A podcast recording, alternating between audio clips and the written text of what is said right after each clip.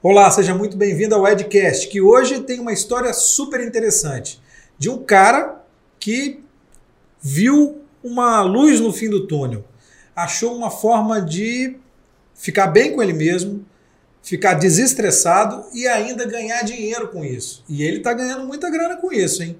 Ele se auto-intitulou e virou também o Rei das Aves. Daqui a pouco você vai saber mais dessa história. Mas antes eu quero chamar a atenção de você que quer fazer o seu videocast, o seu podcast, também para procurar a Fornexus. É uma agência especializada com profissionais 100% que vão deixar o seu produto redondinho. Se você quer fazer um podcast ou um videocast, eu estou falando podcast assim porque eu tomei uma bronca, eu estava falando de forma diferente, eu tenho um amigo que mora fora do país, me deu uma bronca, ó, não é assim que fala, sua palavra não existe, não sei o que e tal. Então, a partir de agora vai ser assim.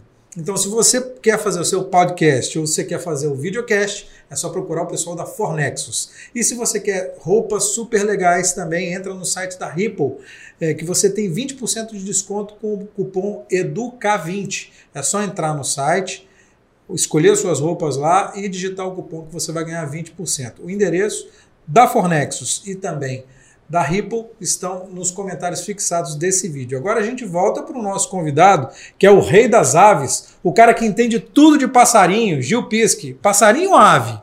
Psitacídeos. Não, mas aí Agora ninguém piorou, entende o né? que, é. Piorou, ninguém entende o que, que é isso. Psitacídeos são as aves de bico curvo. São as aves da família dos papagaios. Agora fica mais fácil. É verdade. Mas qual a diferença dessas para o passarinho que a gente conhece? Então, passarinhos são os passeriformes. Aqueles de bico reto, Uhum. Curió, bicudo, trinca-ferro, canarinho, pardal, é, são os passeriformes. Psitacídeos, que são as aves é, mais para coleção, mais para quem quer uma ave pet, mansinho de dedo e tal, né? Uhum. São os psitacídeos. É, porque tem muita gente que cria os, os passarinhos que a gente. Os passarinhos, né? Sim, que a gente.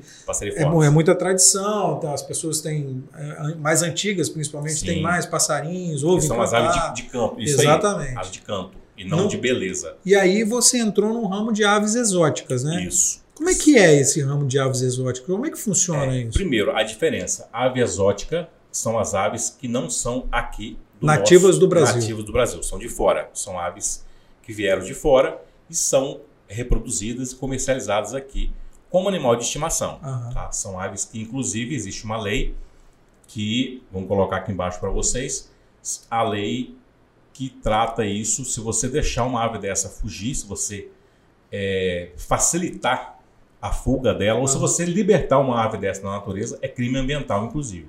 Algumas pessoas nem sabem disso. Por que isso? Porque é uma ave de fora do, do país, ela é potencial invasora.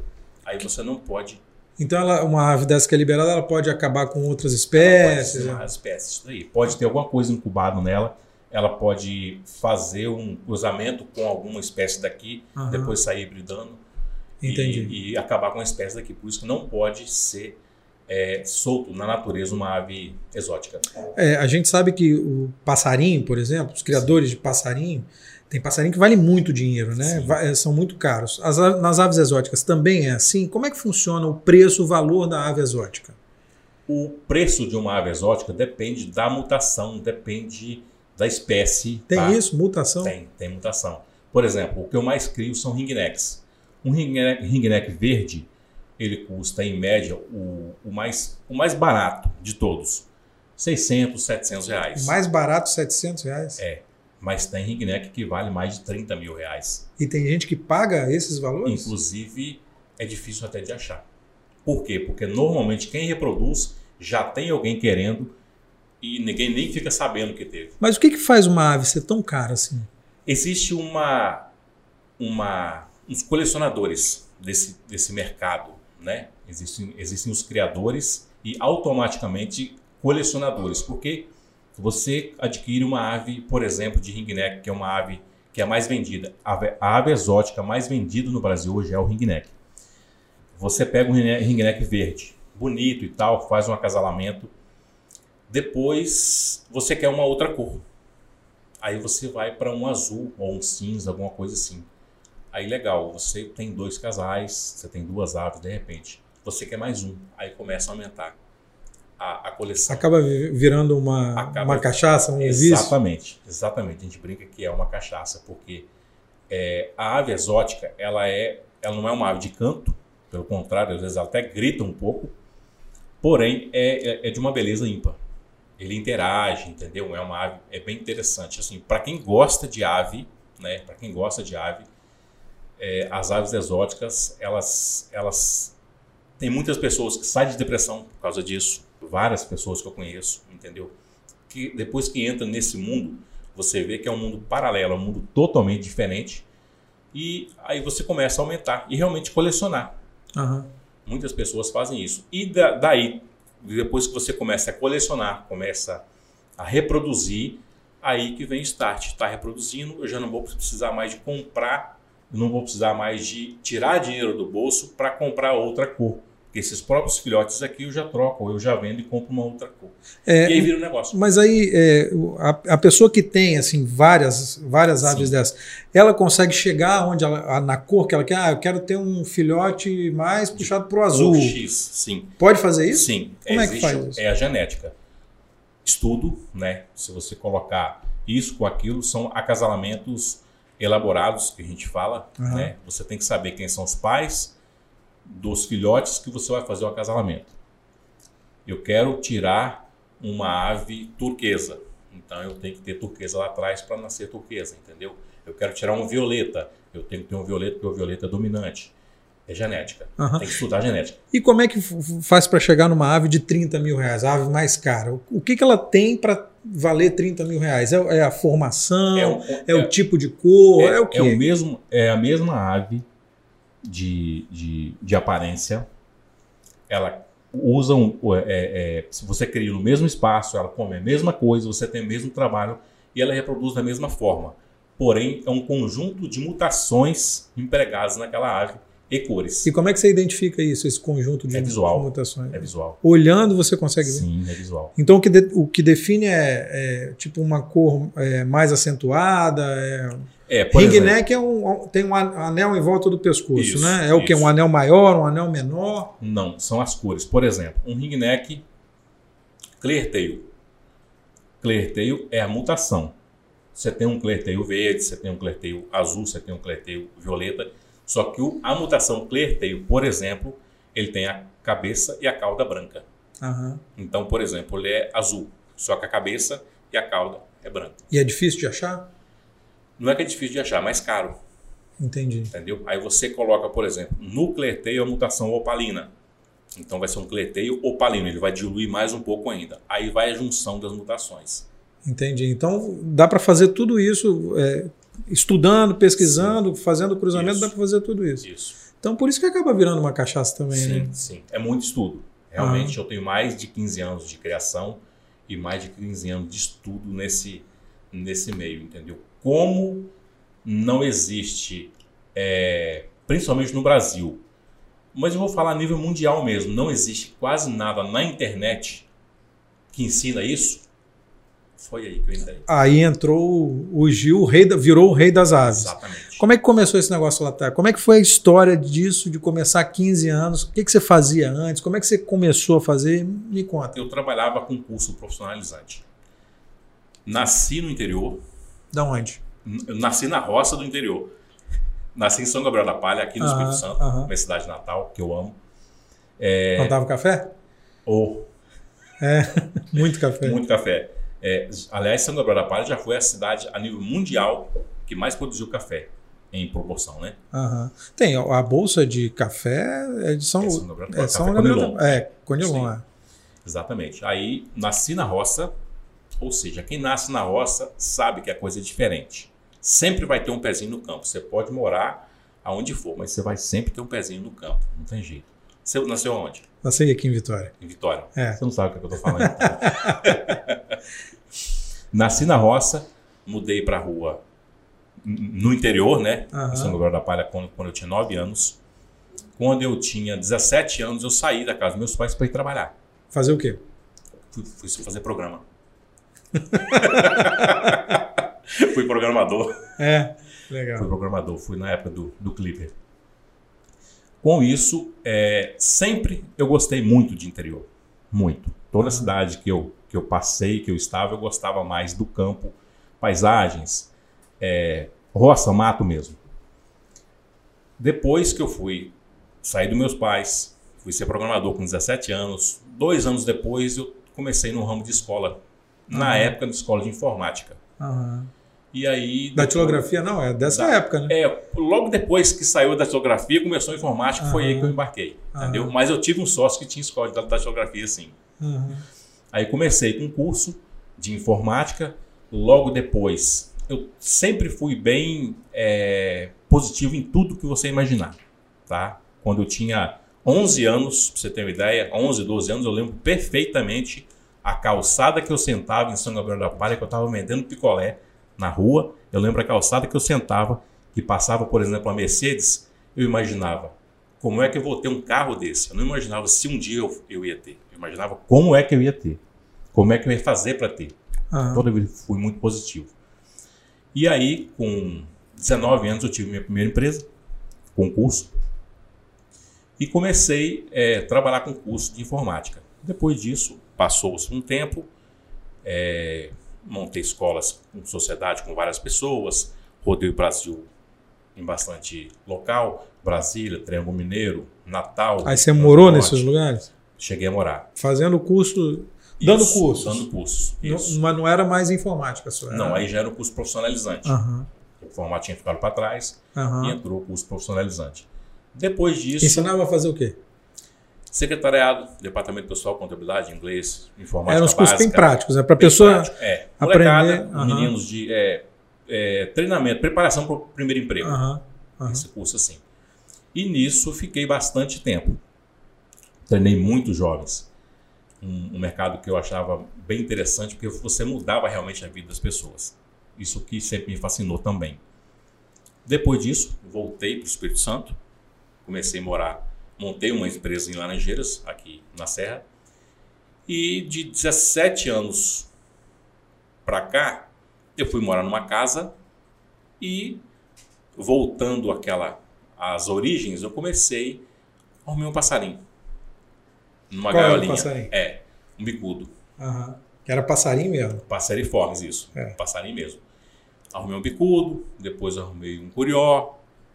Só que eu percebia o seguinte: é, no, no nave silvestre, nave nativa, sim, aí depois eu quis um papagaio. Consegui um papagaio e tal. Só que eu percebia que na ave nativa existia na época é, aquele, aquela discriminação da parte dos órgãos ambientais, porque existia muita coisa do sentido de a pessoa pegar o bicho no mato, anilhar e falar que era filho daquele ali e vender. Uhum.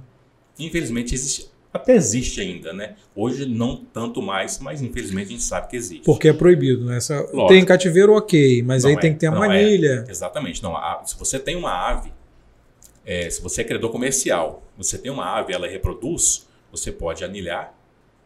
Os filhotes. Existe o órgão controla isso e tal. Uhum. Você anilha os filhotes, então elas são filhos daquela ali. Você vai poder comercializar, sendo um criador comercial. Porém, existem pessoas de má índole que pegam a ave na natureza, o filhote, uhum. anilha e fala que é filho daquelas matrizes que ele tem. Eu me sentia muito mal com isso vou participar disso. E aí eu conheci as aves exóticas, que é, não é impossível, mas é muito mais difícil a pessoa pegar lá na Austrália um filhote, anilhar e falar que é filho daquele dali. Entendi. É, é quase impossível. Não vou falar que é impossível porque o brasileiro é danado, né? Mas aí eu comecei nas aves exóticas e vi que tinha facilidade de criação, de, de reprodução em cativeiro são várias gerações em cativeiro, tá? É, até hoje algumas pessoas eu respeito, não apoiam, acham que é, a ave tem que estar na natureza e tudo mais, só que esse tipo de ave, elas, elas, têm, elas têm várias gerações em cativeiro, assim como a galinha, assim como os cachorros, elas vieram da selva. Só que são várias gerações, em cativeiro. É. Uma ave dessa não vai sobreviver na natureza, tá? E aí eu comecei a criação de aves exóticas. Pois bem. Qual não. foi sua primeira ave exótica? Foi um ringneck. Um ringneck. É esse. É. É, é, é, o que tem a maior demanda hoje. Sim, é o que tem mais maior ah. demanda. Comecei ela em casa. Quando eu comecei, eu tinha um casal amarelo, um casal azul um casal branco. Três casais? É, seis aves? É. Comecei Já começou amarelo, com seis é, aves? Comecei com amarelo, logo depois um branco, logo depois um azul. Se eu não me engano, foi isso. E aí comecei a aumentar a minha coleção. E veio a época de reprodução. É, eu reproduzi um casal que eu tinha comprado. Isso foi o meu quarto casal, se eu não me engano. Aquele reproduziu, os outros não. Aí eu comecei a estudar sobre genética, fazer ali um acasalamento mais elaborado. Comecei a ver sobre o manejo dessas aves, como que fazia, o que, que elas gostavam, como que você fazia para reproduzir, para ter uma produtividade maior. E aí ali eu percebi o seguinte, nessas, aí eu, eu viajava muito, porque na época era Orkut e não tinha muito, muito... As redes sociais não estavam desenvolvidas. Não tinha, é. Então eu viajava muito atrás de informação. Uhum. Entendeu? E fica caro. Embora na época a gasolina não estava o preço que estava. É verdade. Mesmo assim ficava caro. Às vezes eu rodava 2 mil quilômetros para ir visitar um criador, entendeu? Uhum. Um cara grande e tal. E nessas andanças eu percebia que tinha gente vivendo disso.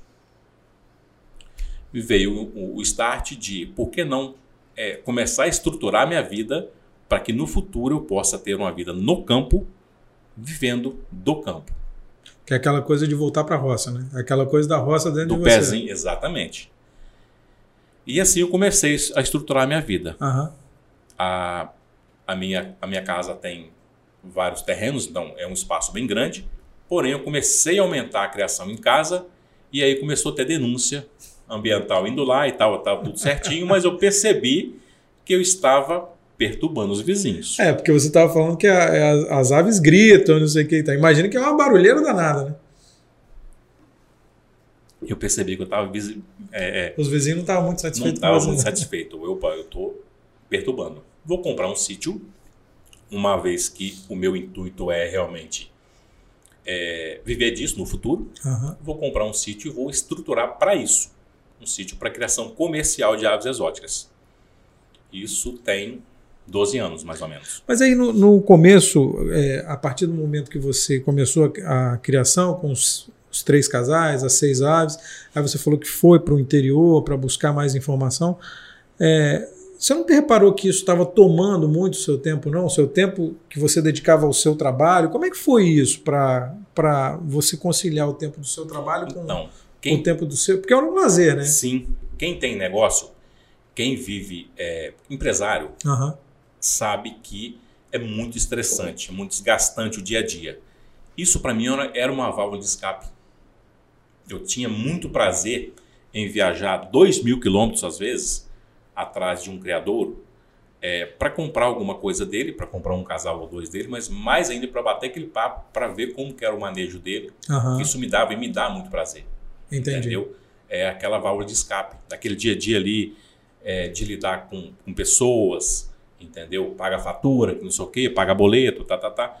Então eu tinha muito, é, é, eu gostava, eu gosto muito disso. E quando é que você reparou que estava tomando uma proporção gigante, assim, o seu negócio? Porque você falou que é, primeiro comprou um, depois comprou outro, Sim. depois foi comprou...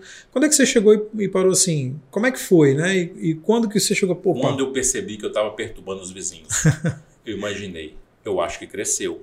Aí você tinha quantas é. aves? Não, não tinha nem 100. Mas imagino ah, que a barulheira deve ser uma coisa, né? Sim. Eu já estava com bastante casais e eu, opa, tem uma coisa errada aqui.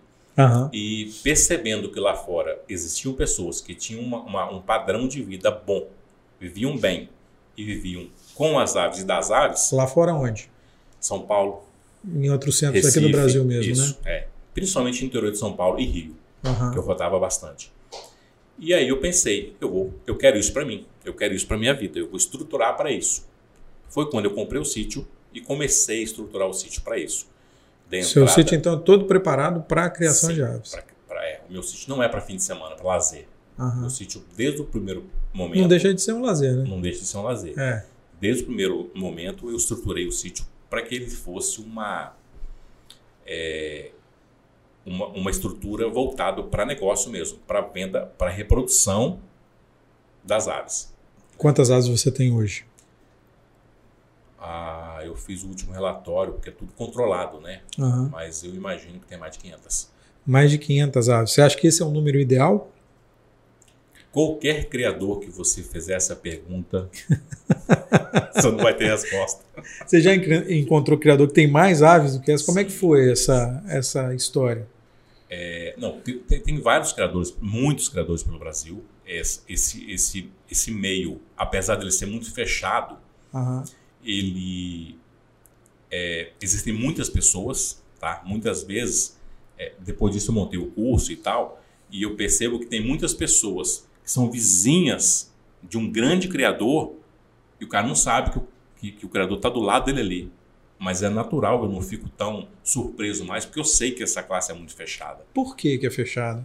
Então, aí depois que eu montei a, o criatório, uhum. estruturei o sítio, montei o criatório, o criatório já estava com todas as licenças e tudo mais.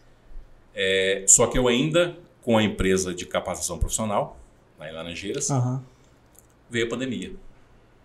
Nisso que veio a pandemia foi um baque para todo mundo. Para você, para você também? Para mim também, porque o que eu, eu vivia, eu não vivia das aves.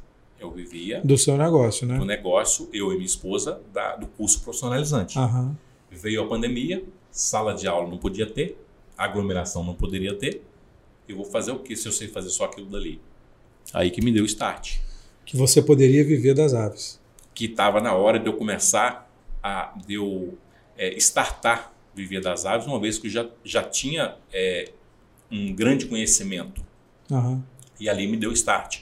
Agora é a hora de eu. É, eu nunca fui a favor de curso online.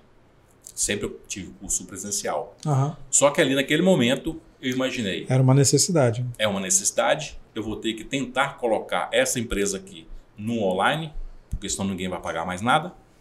Eu vou tentar impulsionar minha rede social de uma forma que eu venda as aves que estão lá. Eu uhum. não estava vendendo, até mesmo porque eu não, não tinha, eu não dedicava, não dedicava tempo a isso. Uhum. Né? E aí foi onde deu o start de eu colocar a empresa no digital, de forma online. Uhum. Atirei para três lados, na verdade. Colocou a empresa no online. Eu tentei colocar a empresa. Eu, usou as redes sociais para vender, as aves. vender as aves. E também montar um curso de forma digital, um curso para quem é, usando tem interesse. Usando o que você aprendeu nesses 17 anos aí. Isso aí, que é a criação de aves exóticas. Entendeu? Criador profissional de aves exóticas foi o curso que eu montei. Legal. Você falou que é, você conheceu vários criadores Brasil afora. Teve algum lugar que você chegou e se surpreendeu, ou pela quantidade de aves, ou pelo valor das aves que estavam lá? Todo, toda pessoa que está começando nesse meio, nesse mercado, quando chega em um criador comercial, quando chega em um criador profissional de aves exóticas, sempre ele vai se surpreender. Sempre. Por quê? Pela matemática que você faz rápido vendo as aves. Você olha, o cara tem tantos desse, dessa espécie, tantos daquela espécie. Aí, então o cara tem tantos mil reais isso, aqui de aves. É, é, milhões? Chega a ter milhões? É fácil. É mesmo? Sim, sim. Tem criadores no Brasil. Tem algum que você chegou e falou assim: esse cara deve ter isso. Conta alguns, a história pra gente. Alguns, Conta alguns. a história do que mais te surpreendeu por, quando você chegou lá. Por segurança, é, a gente e, e por, por, respeitar também que mas a pessoa é falar, fechada. É, Sim, precisa falar quem é, é, o cara. Mas eu fui Como uma é vez em um cara que tinha é, papagaios desse nosso nativo, uhum. só que mutação. Uhum. Ele fez a mutação nosso. com o papagaio. Então, as mutações normalmente surgem lá fora. Entendi. Não sei o porquê. Mas as mutações de arara, por exemplo, existe arara mutação. Só que aqui no Brasil praticamente não tem. Entendi. Entendeu? Então, uma vez eu fui em um criatório que ele tinha várias mutações. Várias. Uhum. Tinha papagaio, a estiva azul, tinha canela, tinha lutino, que é o amarelo, entendeu? Normalmente você vê papagaio verde. Aquele papagaio é. que aquela senhorinha tem em casa é, é exatamente. verde. É. Mas aquele papagaio ali, azul.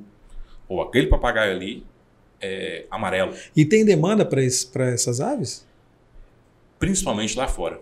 É. E no... o, esse criador que você foi é um exportador? Ele vendia para fora? Sim, sim. Assim, esse que eu tô, que eu tô me referindo, é, na verdade, hoje ele, ele já não tem mais o criatório porque ele vendeu, mas era gigantesco a, o criatório dele. Era o jardim da casa dele, entendeu?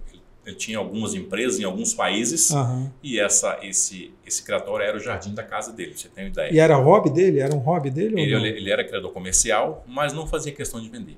Entendi. Existem ainda, é, hoje, vários criadores assim no Brasil, Entendi. que, que têm aves, que produzem aves de 50 mil reais o filhote, entendeu? Só que ele não se dedica porque ele, o tempo dele é mais para o outro negócio dele que é muito mais rentável. Entendi.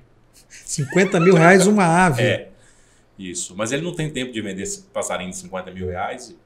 Mas aí, o, o que o, assim, para mim, que sou Sim. leigo, tem gente que compra Tem. por 50 mil, paga 50 mil reais uma ave? Tem. Aqui Tem no Brasil. não são poucas. É mesmo? É. Tem não são poucas. Como é que você identifica essas pessoas? Como é que que essas pessoas chegam a você Elas, que é criador? é porque elas já são do meio. Tá? É, um- é uma classe é, relativamente fechada. Aham. tá? Mas que tem muitos empresários, muitos que gostam, que curtem isso, tá? É, eu vou te dar um exemplo. No Brasil, há três a quatro anos atrás, tinha uma arara canindé, para quem não sabe, aquela azul com as costas, com, as, com o peito amarelo, Aham. aquela arara canindé. Tinha uma, uma arara dessa é, que nasceu em cativeiro, uma mutação lutina, que é amarela.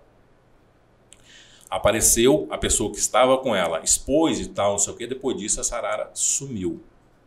Por quê? Porque uma pessoa comprou essa arara, imagino eu, por uns 30 mil reais, porque é uma raridade das raridades, Aham. e essa pessoa que gostava muito, já estava ficando meio velho, na casa dele tinha uma quadra de tênis, ele desativou a quadra de tênis e fez o viveiro da arara. Então Só para uma arara? para um casal. Ele comprou ela e comprou o irmão, porque possivelmente esse irmão seja portador dessa mutação da irmã. Aí ele comprou para fazer o casal. Aham. Então existem pessoas que não expõem as aves, Entendi. mas que têm em casa porque- porque gostam muito. Como são pessoas muito bem sucedidas na vida, não têm necessidade de expor, curtem ali o seu, o seu animal, o seu bicho em casa tranquilo. Entendi. É, você já é, passou alguma situação difícil com as aves? Uma vez eu fiz uma aquisição. Normalmente, quando você faz uma aquisição de aves, você tem que fazer a quarentena. Por quê? Porque pode vir com doença. Muito raramente acontece. Muito raramente. Mas a. Isso era lá em casa ainda. É muito tempo. Eu fiz uma compra em São Paulo de um criador, de um atravessador, na verdade. E essas aves chegaram. Todo pequeno criador, toda pessoa que está começando o negócio, é, a criação, que está tornando o negócio, quando você compra as aves, é como essa prateleira de livro que tem aqui atrás. Você quer ver o livro naquele buraquinho, você comprou o livro para colocar naquele espaço ali. Você quer ver o livro ali. Então, normalmente, as pessoas apavoram, como eu apavorei, peguei a ave e já coloquei direto no meu plantel. Depois de uma semana, começou a dar problema. O que? Doença? E que doença que dá nas E aves? com isso, até hoje eu não consegui saber que doença era. Peguei três ou quatro aves, levei em veterinários, não Uhum. consegui saber. Peguei uma que veio a óbito, uma, uma das que vieram a óbito, Aham. levei na universidade que fazia é, o, o, o- exame lá para saber o que, que era. Não Deu inconclusivo e aquilo me frustrou demais. E as aves começaram a morrer. Você perdeu Dava um, quantas aves? um sintoma, oito ou nove aves. E você tinha quantas? Você lembra na época? Eu tinha umas 30 talvez. Só que eu perdi Um aves de valores consideráveis. Quanto, mais ou menos? Uns 40 mil reais. Em aves, você perdeu 40 mil reais em aves. Nessa hora não dá vontade de você desistir, Tá. não. Eu falei, não vou mexer mais com isso, não. É doído, é doído. Porém, eu fui numa loja de produto agropecuário, Aham. grande lá da Serra, Aham. conversando com o vendedor, relatei o que estava acontecendo. Aham. Ele é acostumado a atender é, pequenos produtores e tal, ou seja, criadores de galinha. Sei. Ele falou: Gil, você já foi no fulano, você já foi no fulano, não deu certo, não conseguiu acertar. Eu daria isso daqui. um vidrinho de remédio de 7 reais, eu lembro até hoje. e você lembra quanto é que você gastou no, nos veterinários? Uma grana, é. mais de mil reais. Eu olhei para ele e falei assim: você está certo. Perdido, o perdido é, já está. É. Vou tentar com isso daqui. Deu certo. Deu certo. Parou de morrer. Legal. Foi, foi, a única vez assim que eu tive um. Teve um baque, deu é, vontade de desistir é, na hora? É, não, vontade de desistir não deu, não, mas, mas o baque foi grande. Você falou que tem 500 aves, né? Quais é. são as espécies de aves que você tem? As minhas aves são todas espécies exóticas, né? Não são não nativas. são nativas do Brasil. É, eu tenho ringnecks, roselas, cabeça de ameixa, papagaio ecletos, mustache, grande Alexandre, é, Catarina, Forpus. Você tem todas as espécies exóticas que é possível fazer criação? Não, ninguém tem. São muitas. São muitas? São muitas. E vem principalmente da onde? Austrália.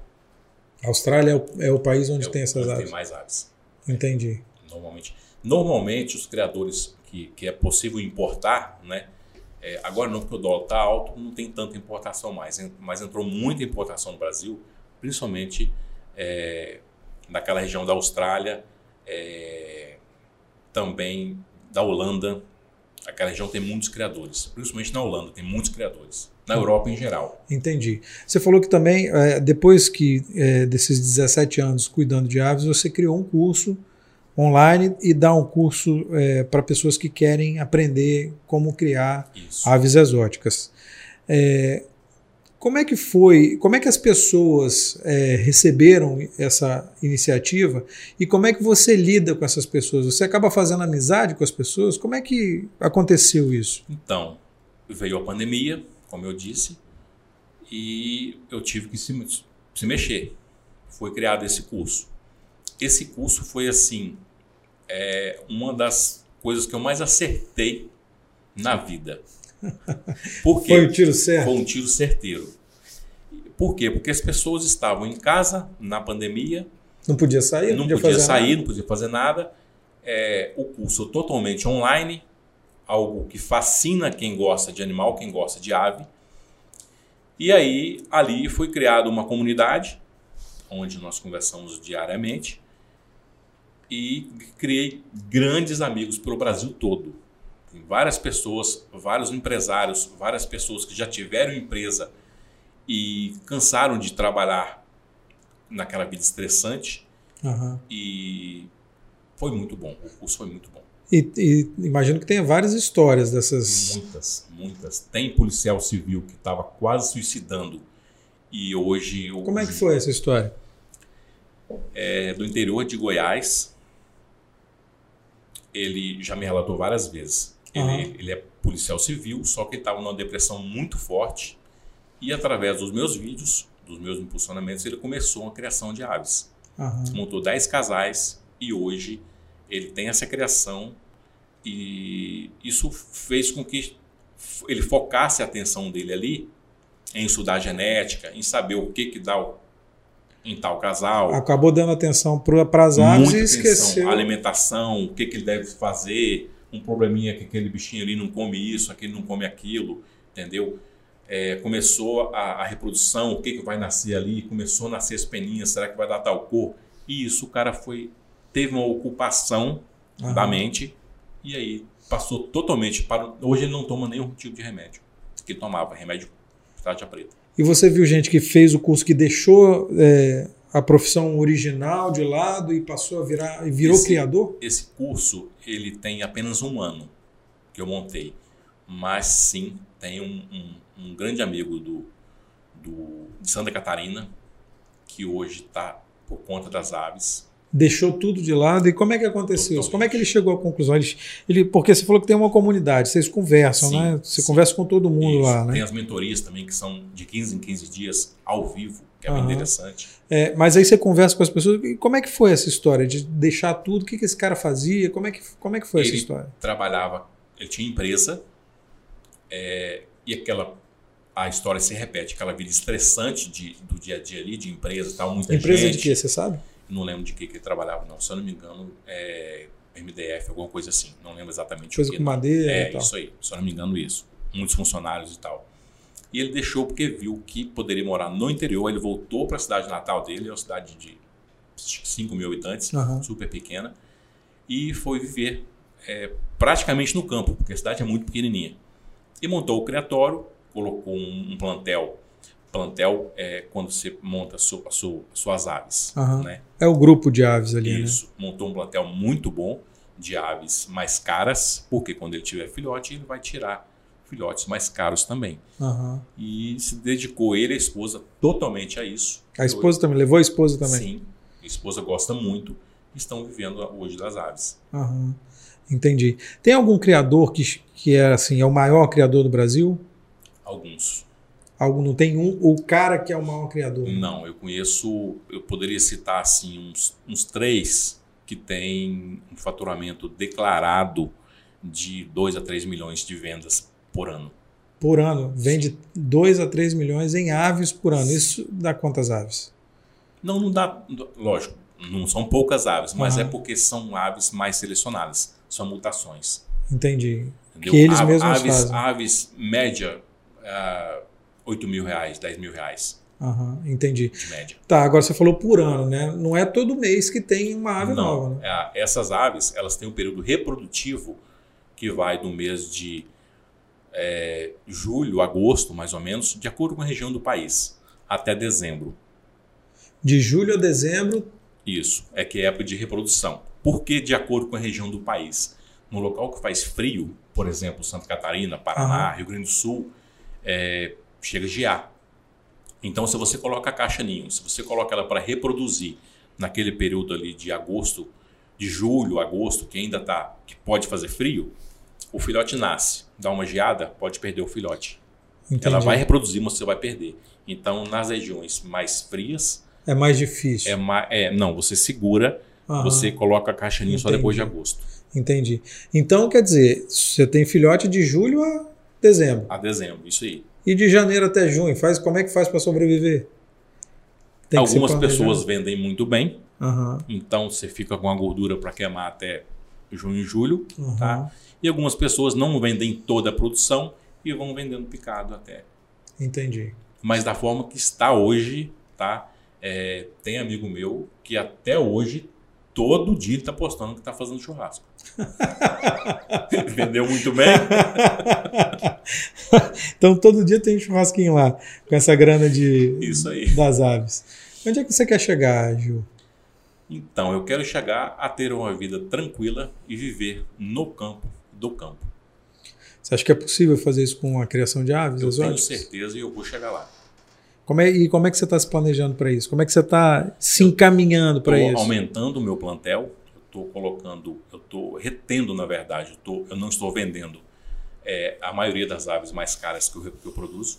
Tá? Eu estou vendendo só aquele, para não precisar de ficar bancando uhum. a, o criatório, então eu estou fazendo um criatório de aves mais caras para no máximo 3, 4 anos já estar com um criatório mais bem estruturado ainda e vivendo muito bem do criatório. Criatório mais bem estruturado significa um criatório mais robusto, com mais espaço para mais aves, porque hoje você tem 500 aves mais ou menos. Sim. Né? É, você quer chegar vamos, a quantas vamos, aves? Vamos chegar num, num, num valor. É, o meu plano é, em média, ter um faturamento mensal de média 50 a 60 mil reais por mês. E você está longe disso hoje? Se eu fosse vender as aves que eu, todas que eu produzo, não estaria longe, não. Entendi. Mas aí você quer manter as aves, quer continuar, não quer vender todas e quer, sim. mesmo assim, faturar 50 a 60 mil por mês. Líquido, sim. É um bom dinheiro, né, Gil? Dá para passar um mês tranquilo, né? é mais do que o é, é mais do que a escola? Sim. É mais é do mais que a escola. Então a escola vai deixar para lá? É, eu estou tentando. Já era para ter deixado, mas por conta da minha esposa, que é uma parceirona, eu uhum. não, não deixei. Mas quem manda é ela. Sempre. a gente toda vida tem que ter uma mulher mandando a gente. É, com certeza. Já teve alguma treta com a mulher por causa de aves? De forma alguma. Nunca teve? Não. Tem alguma história dessas de, é, às vezes, uma discordância? Deus me livre se eu contar. Mas tem que contar, pô, pra gente saber. É, sempre, quem tem criação de aves, principalmente no início, uhum. é é, é até uma, uma piada, mas é verdade. No início que você está começando ali montar a sua criação de aves, você não pode morrer de forma alguma. Porque a sua mulher vai vender as aves pelo preço que você falou que pagou. Aí ferrou. Ninguém fala o preço para a mulher no início. Ninguém depois fala. que começa, por exemplo, depois que eu vendi o meu primeiro ringneck violeta por 7 mil reais. Uma ave, 7 mil reais. Sim, lá atrás, já tem bastante tempo. É que ela olhou para mim assim. A gente tem que comprar mais ringneck violeta. e você comprou por quantos os, os casais antes? 7 mil. 8 mil. Tem um ringneck meu que a gente titularizou ele, é, a gente colocou o nome dele de vovozinho, uhum. que é o meu primeiro violeta, que na época eu paguei 8 mil reais nele. Tem quantos anos isso? Ele tem 15 anos. Ele vive esse tempo todo? Vive... Inclusive, esse ano ele já, tá, já tirou 10 filhotes. Caramba! 15 anos e continua produzindo. Sim, continua produzindo. Aquele dali vai ser um dos que eu tenho, que tem essa idade, eu tenho outros também que tem essa idade, uhum. mas vamos ver até onde ele vai chegar.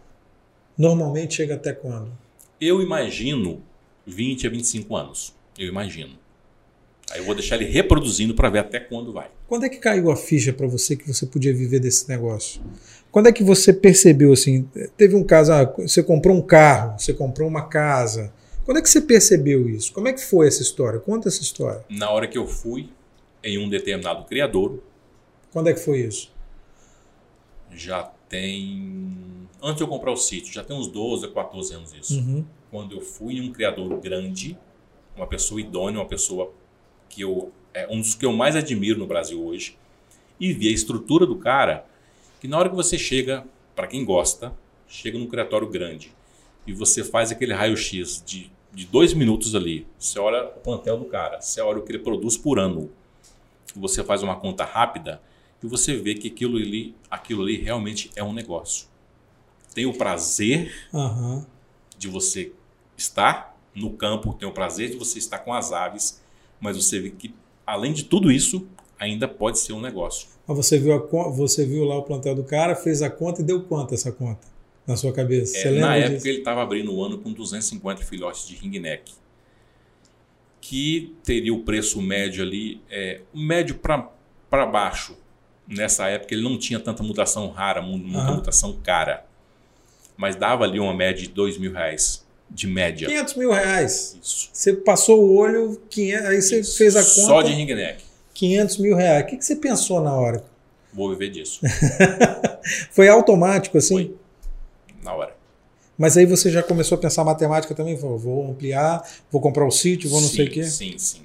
Isso. Eu comecei a pensar o seguinte, que eu teria que ter é, uma estrutura parecida com aquela dele, né?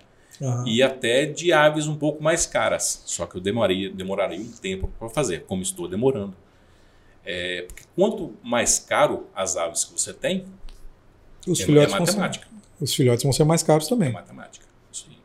Mas aí você não tem medo da demanda do mercado, de não ter mercado para isso? Aí que entrou o curso. As pessoas que entram no curso são pessoas que nunca tinham visto falar de aves. Uhum. 90% de quem está no curso. Uhum.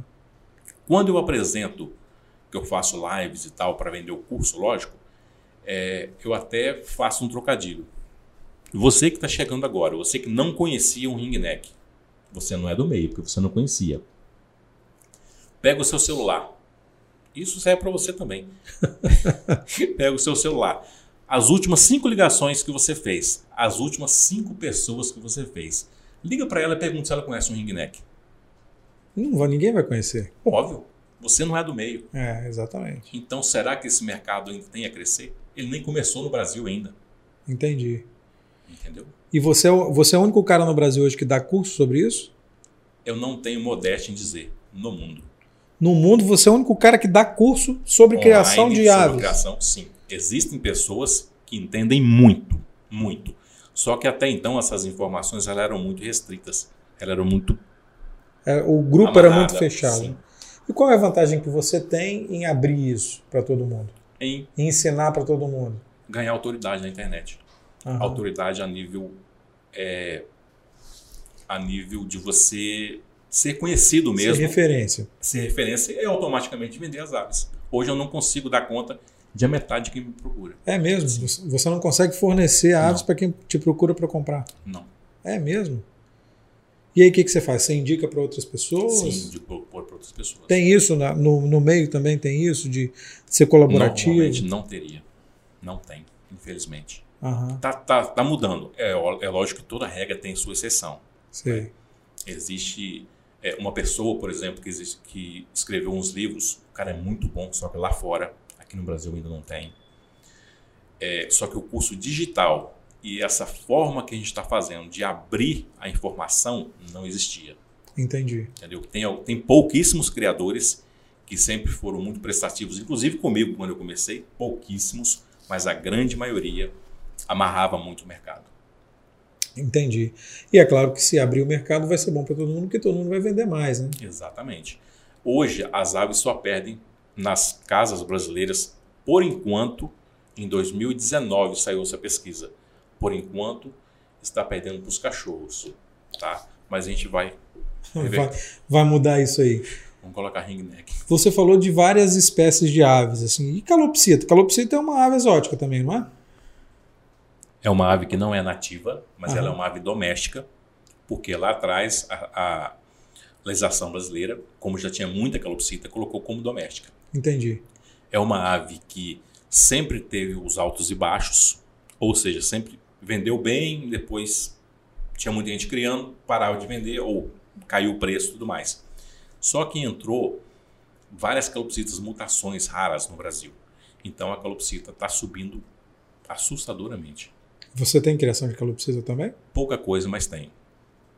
O que, que você acha que é o futuro para essa. Qual é a raça que você acha que é o futuro para esse negócio de criação de aves?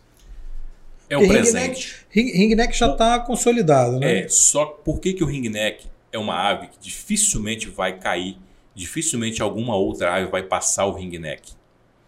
Porque é uma ave muito florífera. O ringneck, eu sempre brinco que ele cria até na caixa de sapato entendeu? Ele cria muito fácil. Uhum. E o manejo dele é super tranquilo. É uma ave muito rústica e dificilmente fica doente, entendeu? Tem outras aves, sim, por exemplo, cacatuas e papagaios. É muito bom o mercado, excepcional. Mas é mais difícil de cuidar. É mais difícil, você tem que ter um viveiro maior, um espaço maior. Ele não tem uma produtividade. Um ringneck pode chegar a dar 15 filhotes no ano. Não é difícil. Um papagaio, um casal de papagaio, para você tirar oito filhotes por ano já é mais difícil. Entendi. Entendeu? Você tem que ter um espaço maior. São aves mais caras. É, o custo não é muito alto, não? Alimentação, Super é, acompanhamento, esse tipo de coisa? Não tem necessidade. É lógico que é bom sim ter um acompanhamento. Mas não tenha necessidade porque é uma ave que não fica doente. O ringneck, né? Sim. As, as exóticas em geral. Não fico Você tendo uma boa ração, uma boa alimentação. Então, é isso que eu estou falando. Tem que sim, ter uma alimentação. Mas sim, isso não custa sim. caro? Custa caro em larga escala.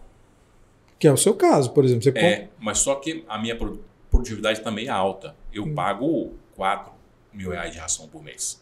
4 mil por mês de ração? Porque a ração que eu uso é muito boa. Uhum. Só que as aves comem 10%, todo animal, né? Come 10% do peso dele.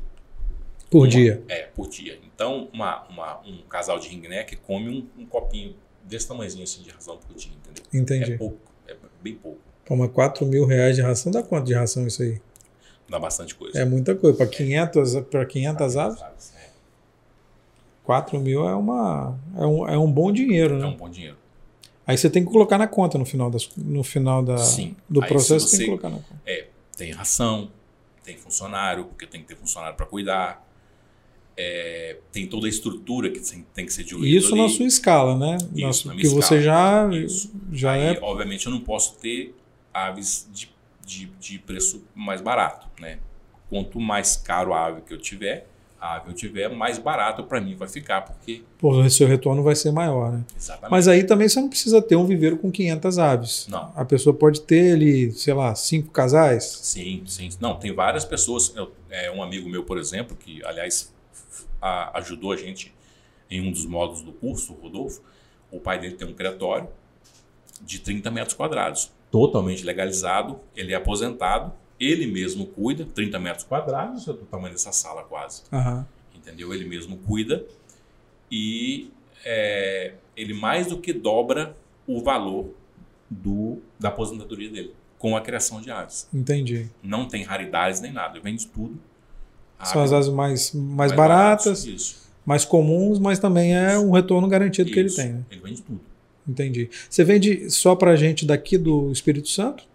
Você vende para o Brasil minha, inteiro? A minha produção não, não vai é, 10% para o Espírito Santo. É mesmo? Não vai. E onde é que para onde vai mais? Todos os estados. Normal, é porque eu atendo a comunidade, né? Uhum. Eu formei, então normalmente é para fora. Entendi. Mas aí qual o estado que tem demanda maior? É São Paulo? Normalmente é São é, Paulo. O pessoal do Nordeste compra muito. São Paulo compra, o Brasil todo. Santa Catarina, Rio Grande Para fora do país você vende também? Eu não tentei ainda. Várias pessoas já me procuraram. Eu não tentei ainda porque eu não estou dando conta aqui no Brasil. Entendi. Porque teoricamente com dólar nesse preço é, sim, mais sim, interessante é, para as pessoas de fora. É. Né? Muitas pessoas me, me procuraram já. Uhum. Só que como eu já a minha demanda daqui né, já está tranquila, eu não, uhum. não me preocupei. Não tem aquela burocracia, né, e tal, eu prefiro. Entendi. Não tem ideia de fazer tipo, uma rede de criadores, uma coisa assim, de chamar outros criadores para atender essas demandas maiores? Então, os outros criadores também, agora com esse com essa com esse boom que deu, uhum. os outros criadores também não estão afim de, de fazer parceria, porque eles também estão vendendo tudo. Então, então tá todo mundo de vento em popa aí. Tá. A criação de aves no Brasil e ó que nem começou ainda, como eu sempre falo. Quando é que você acha que vai começar? Eu espero aí nos próximos cinco anos dar uma, uma guinada boa. É, daqui para cinco anos. Daqui para cinco anos, então você aposenta, geral vai viver só de aves? Vai faturar os seus 60 por mês? Até lá já tem que mudar esse número. Porque... já tem que passar para cima? É um 100 pelo menos. É, isso é um bom objetivo, né? Sim. E é, e é palpável, assim? É sim. possível? Sim, sim. Nós vamos fazer outro podcast daqui a cinco anos. Vamos fazer outro? Sim. Daqui assim, não, não, em breve é, a gente faz. Em breve, é, o mais breve possível a gente faz para falar como é que tá. Aí você vai chegar de Mercedes, aquela Mercedes que você via lá em, em São Gabriel da Palha? É, não, aquela não abria a porta para cima, né? É. ah, você quer essa? tá certo. É, Gil, fala pra gente então, é, as pessoas interessadas em, em, se tornarem criadores, como é que fazem? Como é que faz para fazer o curso? Arroba Rei das Aves Oficial. É o Instagram. É o Instagram. Uhum. É, a pessoa que tem hoje com, com a, a rede social, que todo mundo está nela, tanto o Instagram quanto o Facebook, a pessoa que tem interesse nesse nicho, com uhum. certeza ela vai ver um vídeo meu. Porque por trás também nós estruturamos muito bem a rede social, a parte de de posicionamento e tal, entendeu? Uhum. Então, então, essa informação vai chegar para quem tem interesse. Chegar, vai chegar. Mas aí quem viu agora está querendo saber. Vem, então começa é só... a me seguir, que sempre vai ter informações, sempre eu dou dicas. Tem um canal no YouTube também? Tem um canal no YouTube, Rei das Aves. Isso. Uhum. E, e, esse curso é longo? Esse curso esse pra... curso ele tem. É, ele está com cento e poucas aulas gravadas. Uhum. Tem as mentorias que são gravadas de 15 em 15 dias. Essas aulas estão disponíveis para todo mundo? Elas estão disponíveis para quem compra o curso. Aham, entendi. Mas mesmo assim, no YouTube e no Instagram já tem muito conteúdo. Muito mesmo. Tem conteúdo gratuito lá que a pessoa muito, pode dar uma olhada, pode sim, ver se sim, realmente sim, é sobre manejo, sobre tem muita coisa já. Entendi. Então é só procurar. Quiser só viver, de, viver da, da, criação de aves, é só digitou se aposentar. Lá no, digitou lá no Google Rei das Aves, vai me achar. Legal. Gil, valeu, obrigado pela conversa. Até esse próximo podcast aí. É o nosso próximo, isso aí. Que aí você chega com a Mercedes, com a Mercedes que é aquela já. que abre isso. a porta para cima. Gil, valeu, muito obrigado. Valeu. Para você Eu que nos acompanhou, muito obrigado também pela sua presença. Não se esquece de curtir esse vídeo, dar um like assinar o sininho das notificações e também se tornar, se tornar é, membro do canal. Muito obrigado pela sua companhia, Gil. Valeu. Até daqui a um tempinho. Não vai ser cinco anos, não. não Acho menos, que vai ser menos. menos. É. Vai ser menos, vai chegar de Mercedes aqui. Tá valeu. Muito obrigado. Tamo junto. Tamo junto.